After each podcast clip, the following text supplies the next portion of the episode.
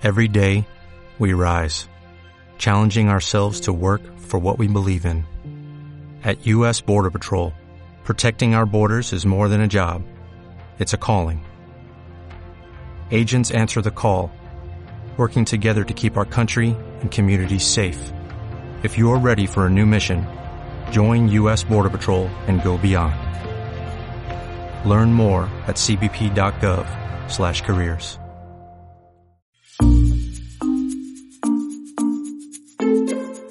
Hola, ¿qué tal? Me llamo Felipe Galán y esto es Se habla español.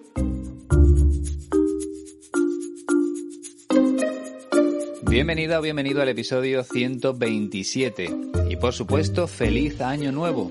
Ojalá este 2021 que acaba de comenzar sea completamente distinto al 2020.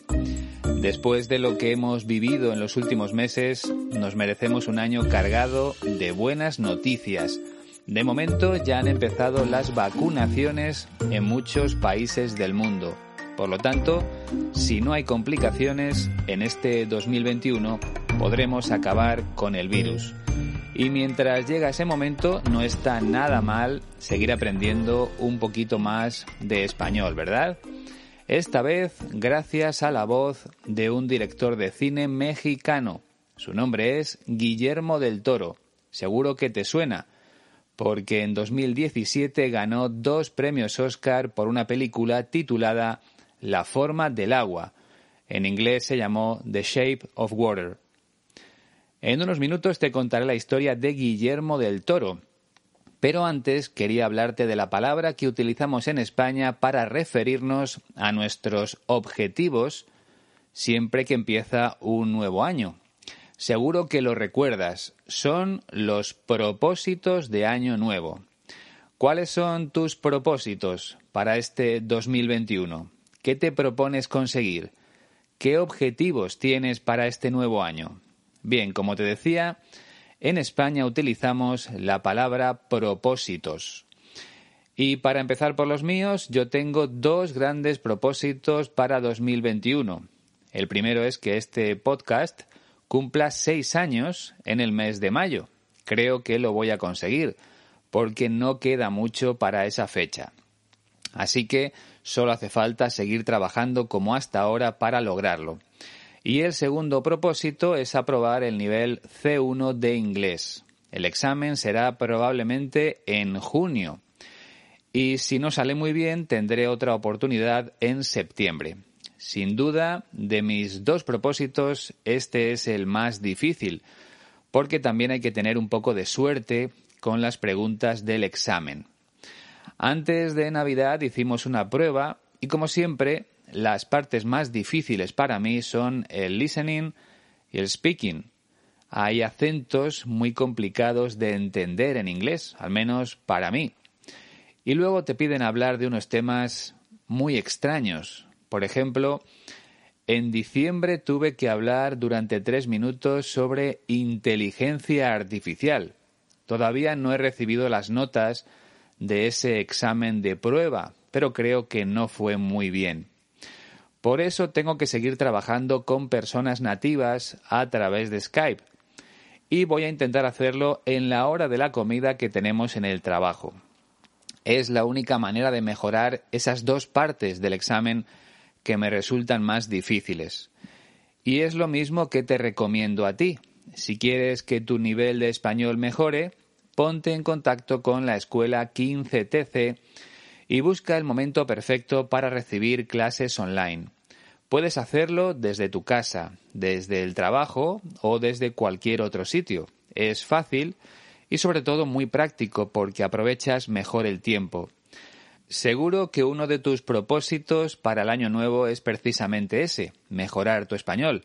De hecho, según una encuesta que acabo de consultar en Internet, alrededor del 85% de las personas ha tenido alguna vez como propósito de año nuevo aprender un nuevo idioma. Pues ya lo sabes, ahora es muy sencillo gracias a los servicios que te ofrece la Escuela de Español 15TC. Entra en su página web y descubre los precios www.15tc.es. Y una vez que lo tengas claro, ponte en contacto con Iñaki a través del correo electrónico info 15tc.es. Empieza el año de la mejor forma posible, aprendiendo español.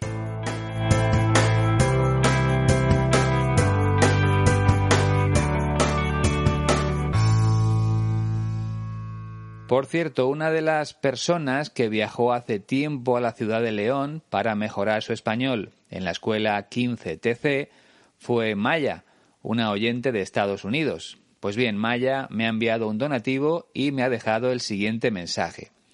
Feliz Navidad y próspero año, Felipe. Espero que el año 2021 sea mejor para ti que el 2020. Gracias por tu trabajo creando podcasts excelentes. Abrazos y besos desde Seattle para ti, Iñaki y Silvia. Como ya sabes, Silvia es una de las profesoras de la escuela.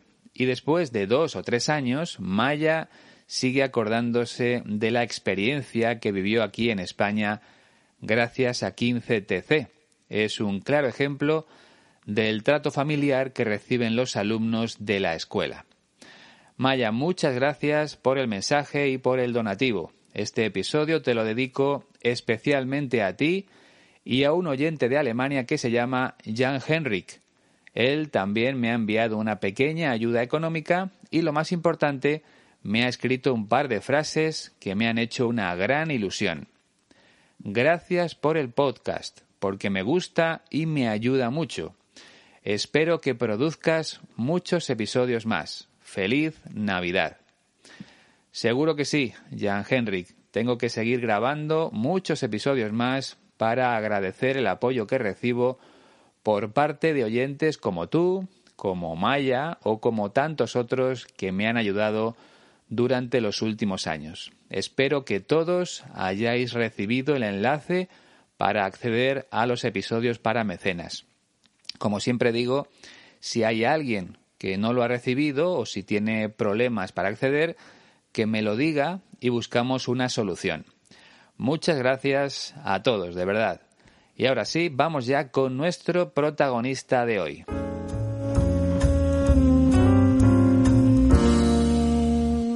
Guillermo del Toro nació en la ciudad de Guadalajara, dentro del estado de Jalisco, en México, el 9 de octubre de 1964. Eso quiere decir que ahora mismo tiene 56 años. Por cierto, en España también hay una ciudad que se llama Guadalajara y está muy cerca de Madrid, a tan solo una hora en coche. Volviendo a Guillermo del Toro, según he podido leer en Internet, cuando tenía ocho años empezó a realizar sus primeras grabaciones con una cámara de vídeo que tenía su padre.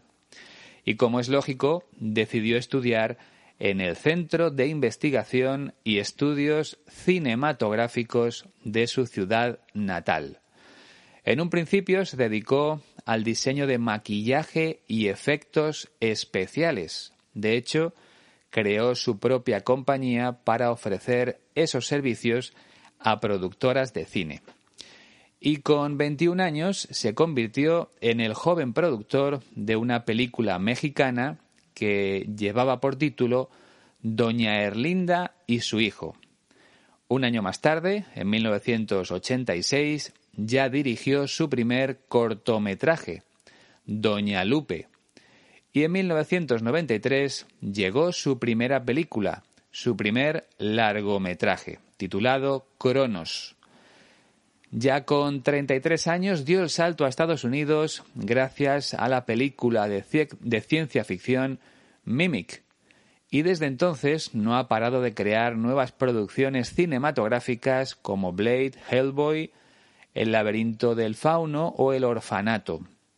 Además, como te decía al principio de este episodio, en 2017 Guillermo del Toro ganó dos premios Oscar de la Academia de Hollywood gracias a su película La forma del agua, The Shape of Water.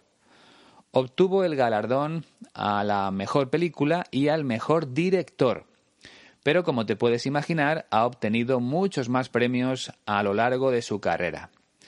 Bien, la entrevista que vamos a escuchar se la hicieron en la cadena de televisión CNN o CNN, pero en su versión en español. En ella cuenta sus experiencias con fantasmas, con ovnis y con monstruos. Como sabes, una de las características de sus, películas es que siempre suelen aparecer criaturas extrañas. Y tiene una explicación. Escucha atentamente lo que cuenta Guillermo del Toro. No podía ir al baño de chiquito, me levantaba y veía monstruos en el cuarto. Entonces me tenía que orinar en la cuna y mi mamá me castigaba.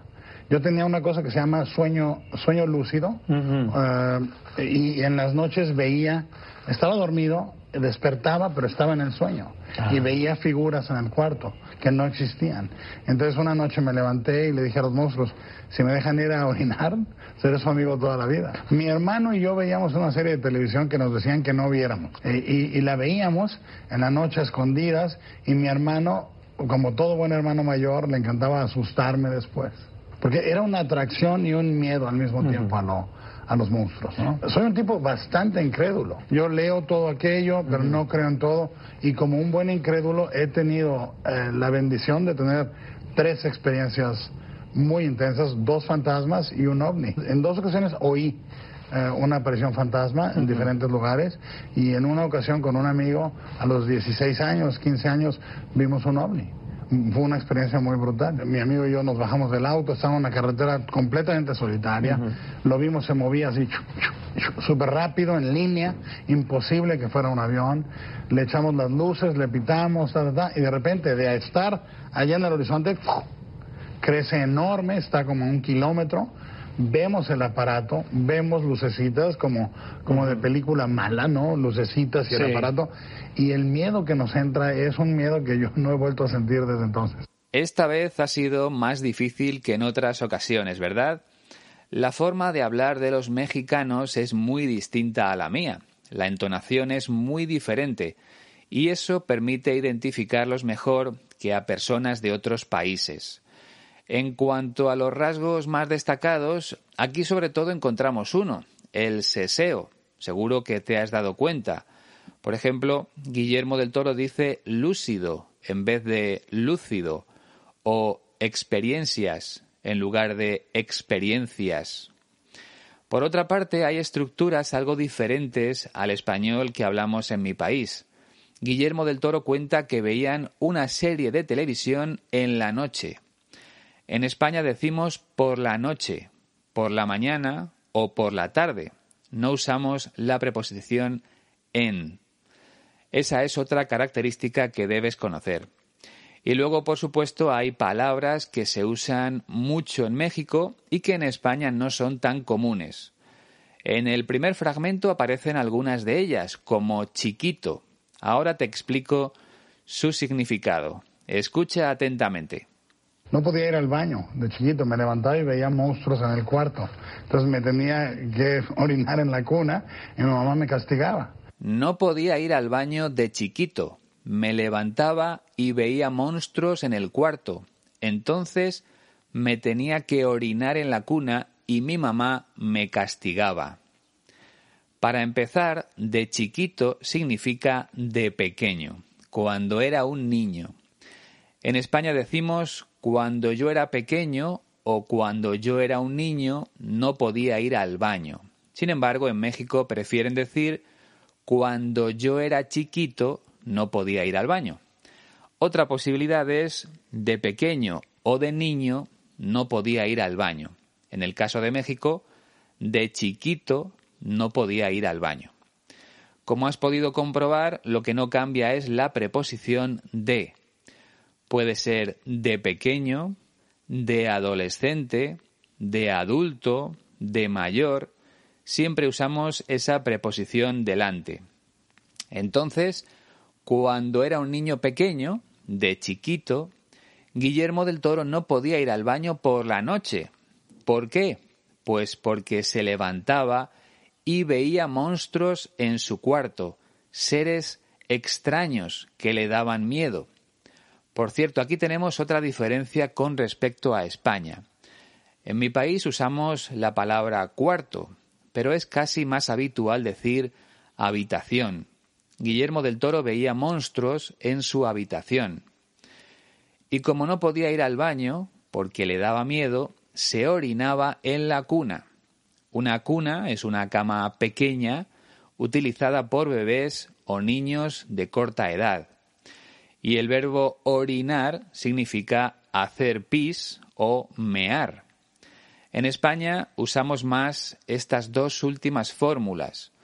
Hacer pis es más delicado, mientras que mear es más informal. Hay gente que también dice voy a orinar, pero lo normal en mi país es decir voy a hacer pis o simplemente voy al baño. No es necesario decir la razón por la que vas al baño. Todo el mundo se lo imagina. Así que si estás con un grupo de amigos hispanohablantes, puedes decir, perdonad, voy un momento al baño. Y si tienes mucha confianza, también puedes, puedes usar la fórmula voy a hacer pis, pero es mejor voy al baño. Por lo tanto, Guillermo del Toro tenía ganas de orinar por la noche, pero le daba miedo levantarse, porque veía monstruos en su cuarto o en su habitación. Así que se orinaba, se meaba o se hacía pis encima, en la cuna. Y como consecuencia su madre lo castigaba. Un castigo puede ser prohibir que alguien vea la televisión o que un niño salga a la calle a jugar con sus amigos. En el segundo fragmento, Guillermo del Toro explica lo que le sucedía al dormir. Yo tenía una cosa que se llama sueño, sueño lúcido eh, y en las noches veía, estaba dormido, despertaba, pero estaba en el sueño. Yo tenía una cosa que se llama sueño, sueño lúcido y en las noches veía, estaba dormido, despertaba, pero estaba en el sueño. Aquí vemos un ejemplo de seseo. Guillermo del Toro dice sueño lúcido, pero es sueño lúcido. ¿Y qué es un sueño lúcido? Pues un sueño en el que tenemos el control de lo que sucede. O sea, la persona que está soñando es consciente de que se encuentra dentro de un sueño y además es capaz de tomar decisiones dentro del sueño. Eso es lo que le sucedía a Guillermo del Toro en las noches o por las noches. Así lo diríamos en España, por las noches. Soñaba, se despertaba y estaba todavía dentro del sueño. Por lo tanto, los monstruos que veía no estaban en realidad en su habitación, sino en el sueño.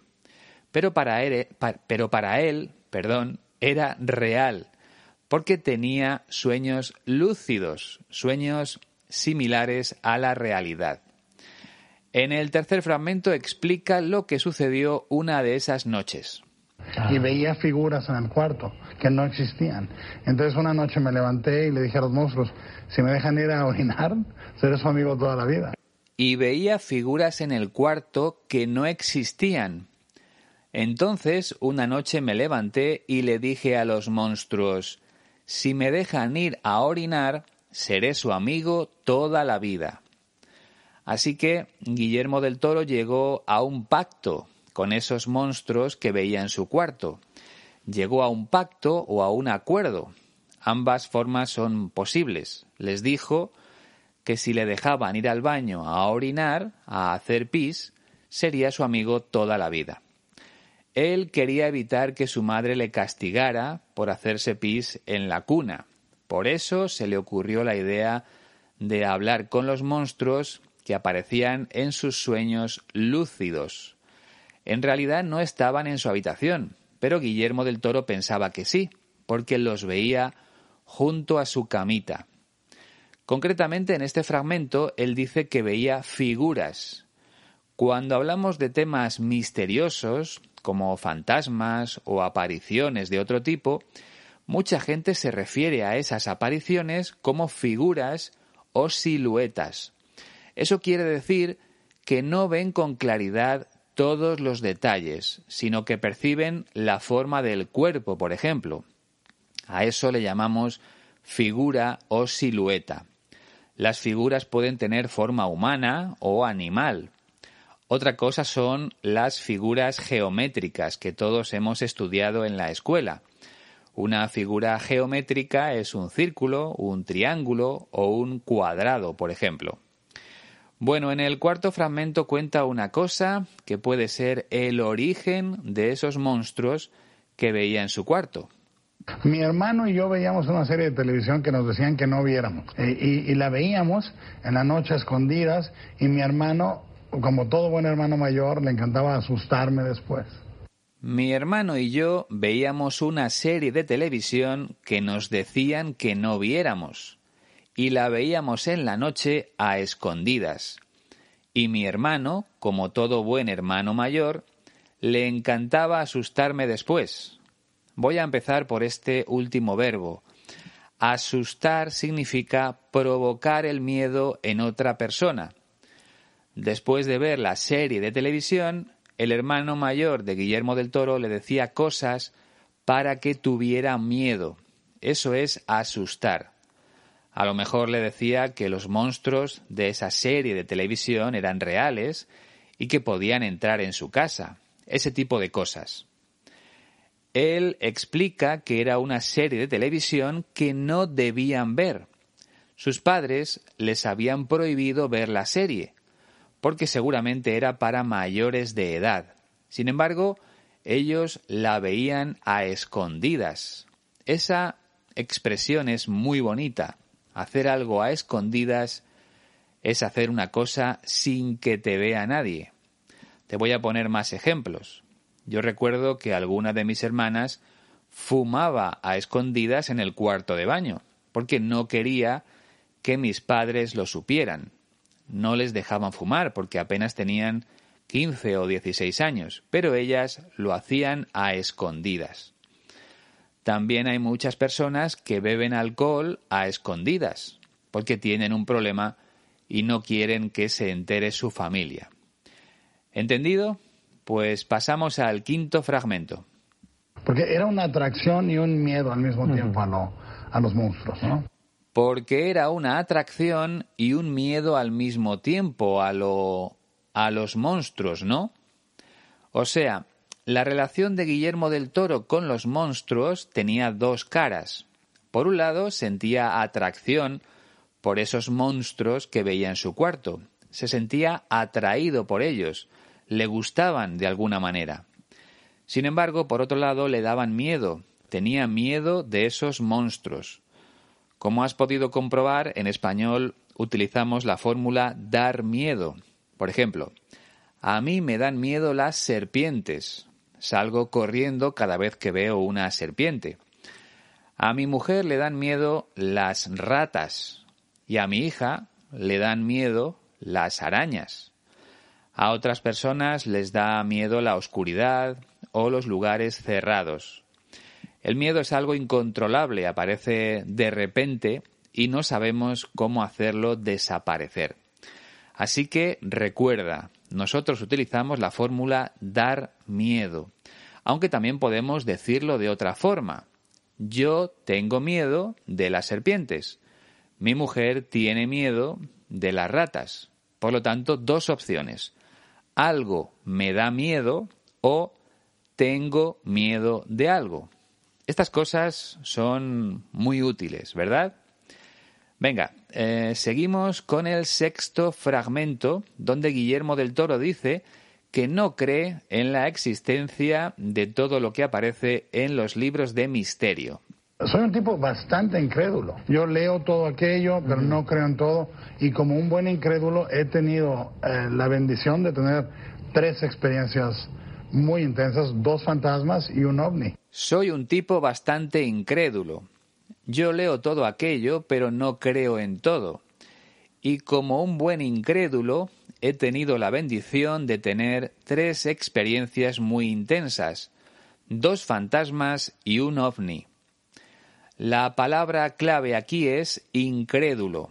Una persona incrédula es una persona que no suele creer fácilmente en las cosas que le cuentan o que lee en algún libro. Por el contrario, una persona crédula es la que se cree todo lo que le dicen o todo lo que ve en televisión, por ejemplo. Por lo tanto, hay personas incrédulas a las que les cuesta creer ciertas cosas y personas crédulas, que se lo creen todo. Guillermo del Toro pertenece al grupo de los incrédulos. Suele leer cosas relacionadas con el mundo del misterio, pero no se cree todas esas cosas. Piensa que muchas no son reales. Sin embargo, luego explica que ha tenido la bendición de experimentar tres cosas muy intensas. En este caso, tener la bendición es lo mismo que tener suerte o tener la fortuna. ¿Y cuáles son esas tres experiencias que ha vivido Guillermo del Toro? Pues dos apariciones de fantasmas y un avistamiento ovni. Como bien sabes, un ovni es un objeto volante no identificado. Es el equivalente a UFO en inglés, y llamamos avistamiento al instante en el que una persona ve un ovni en el cielo. En el séptimo fragmento aporta más detalles de estas experiencias. En dos ocasiones oí eh, una aparición fantasma en diferentes lugares y en una ocasión con un amigo a los 16 años, 15 años vimos un ovni. Fue una experiencia muy brutal. En dos ocasiones oí una aparición fantasma en diferentes lugares y en una ocasión con un amigo a los 16 años, 15 años, vimos un ovni. Fue una experiencia muy brutal. Normalmente no utilizamos el adverbio muy al lado del adjetivo brutal, porque brutal ya significa que algo es muy intenso. Por lo tanto, para Guillermo del Toro, la experiencia de ver un ovni fue brutal, muy intensa. El ovni lo vio con un amigo suyo cuando tenía 15 o 16 años. Y también recuerda que en dos ocasiones escuchó la voz de un fantasma en lugares diferentes. Él dice que fue una aparición fantasma, pero en realidad el fantasma no apareció, porque, porque no lo vio, solo lo escuchó. En el octavo fragmento cuenta cómo fue su experiencia con el ovni. Mi amigo y yo nos bajamos del auto, estábamos en una carretera completamente solitaria. Lo vimos, se movía así, súper rápido, en línea, imposible que fuera un avión. Mi amigo y yo nos bajamos del auto. Estaba en una carretera completamente solitaria. Lo vimos, se movía así, chuf, chuf, chuf súper rápido, en línea. Imposible que fuera un avión. Guillermo del Toro está convencido de que aquello que vieron no era un avión. Como explica el director de cine, todo ocurrió en una carretera solitaria, es decir, una carretera en la que solo estaban ellos. Y cuenta que su amigo y él se bajaron del auto. Aquí tenemos otra diferencia con respecto al español que utilizamos en mi país. En España decimos coche, mientras que en México usan auto. En otros países sudamericanos utilizan la palabra carro. Todas son correctas, coche, auto y carro. Y otra cosa que ya sabrás es que aquí en España usamos el verbo conducir un coche, mientras que en Latinoamérica suelen decir manejar el auto o el carro. Y por último, cuando encontramos un sitio para dejar el coche, nosotros decimos aparcar o estacionar. Por ejemplo, voy a aparcar el coche en ese hueco. Sin embargo, en otros países dicen parquear. Da igual el verbo que utilices. Te vamos a entender tanto en España como en América. Así que no te preocupes. Vamos ya con el noveno fragmento, donde Guillermo del Toro ofrece más detalles sobre su encuentro con aquel ovni. Le echamos las luces, le pitamos, y de repente de estar allá en el horizonte, crece enorme, está como un kilómetro. Le echamos las luces, le pitamos, ta, ta, ta, y de repente, de estar allá en el horizonte, ¡fu! crece enorme, está como a un kilómetro. Así que ese objeto volante no identificado se movía de forma muy rápida. Primero estaba muy lejos, porque lo veían en el horizonte, y después se acercó como a un kilómetro del coche o del auto. se acercó y, por supuesto, también creció su tamaño al estar más cerca. Cuanto más cerca, más grande.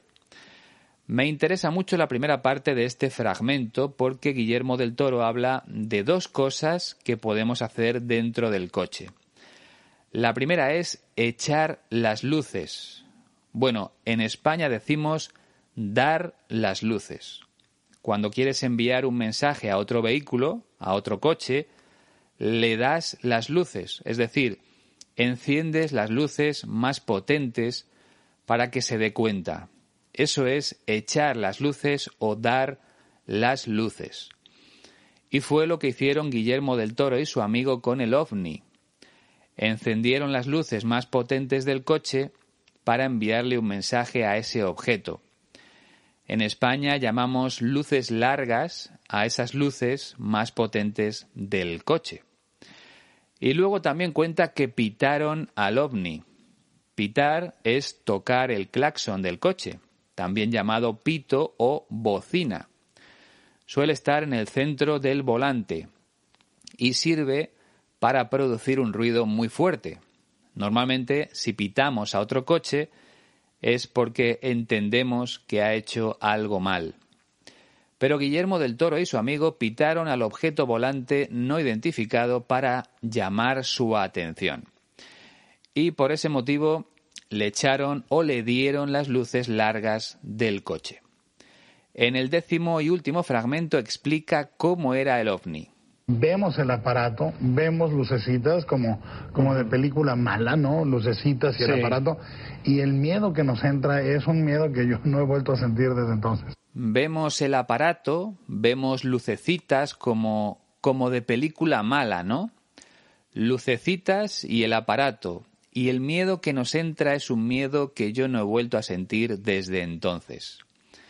Por lo tanto, según nos cuenta Guillermo del Toro, ese aparato, ese objeto volante no identificado tenía lucecitas, o sea, pequeñas luces, y dice que era un aparato como de película mala.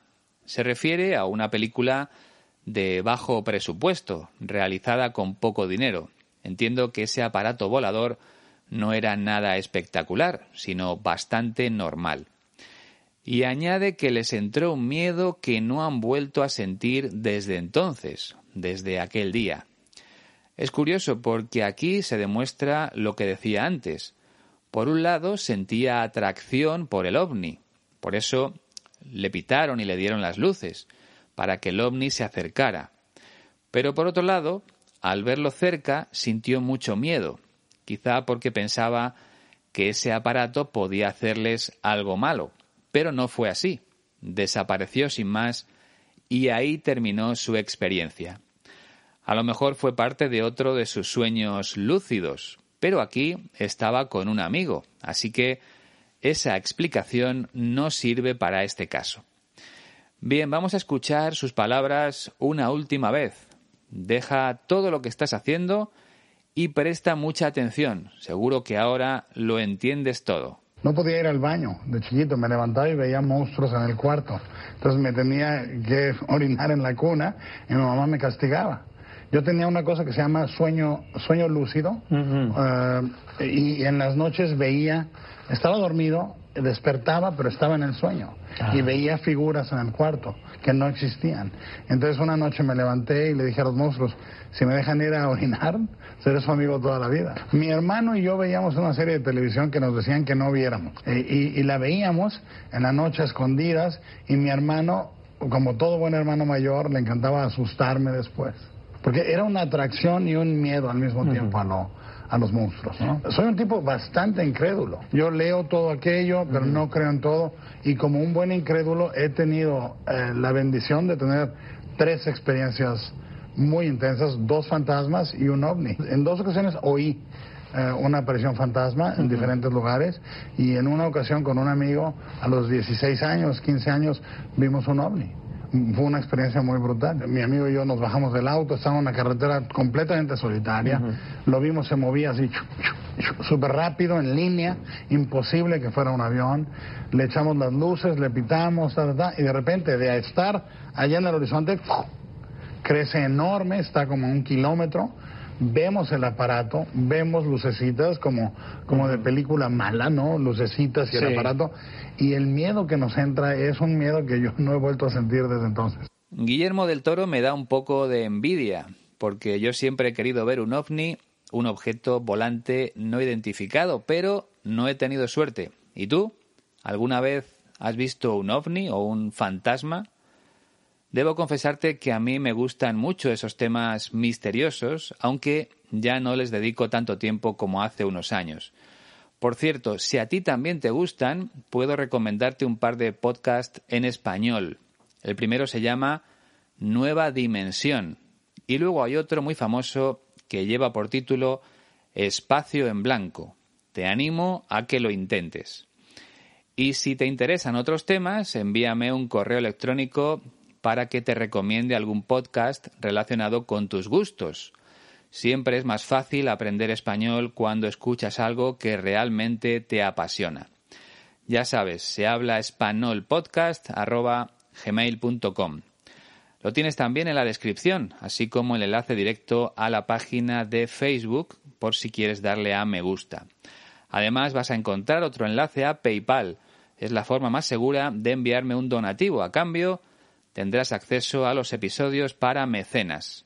Y creo que ya te lo he recordado todo. No, se me olvidaba una cosa. Si deseas descargarte las transcripciones de este episodio y de otros anteriores, puedes hacerlo de manera totalmente gratuita en la página web de la Escuela de Español 15TC, www.15tc.es. Y lo mejor es que ni siquiera tienes que registrarte. Simplemente entras, pinchas en el apartado de podcast y abres el PDF del episodio que te interese. Así de sencillo. Y ahora sí, ha llegado el momento de la despedida. Una vez más, te deseo un año 2021 repleto de buenas noticias para ti y para toda tu familia. Ojalá se cumplan todos tus sueños durante estos próximos 12 meses. Eso sí, para que se cumplan hay que esforzarse. Poca gente consigue sus objetivos sin trabajar. Solo pueden hacerlo los que tienen un don especial o un talento natural. El resto tenemos que trabajar duro, pero también lo vamos a lograr. Te espero dentro de dos semanas con un nuevo protagonista. Ha sido un placer. Adiós.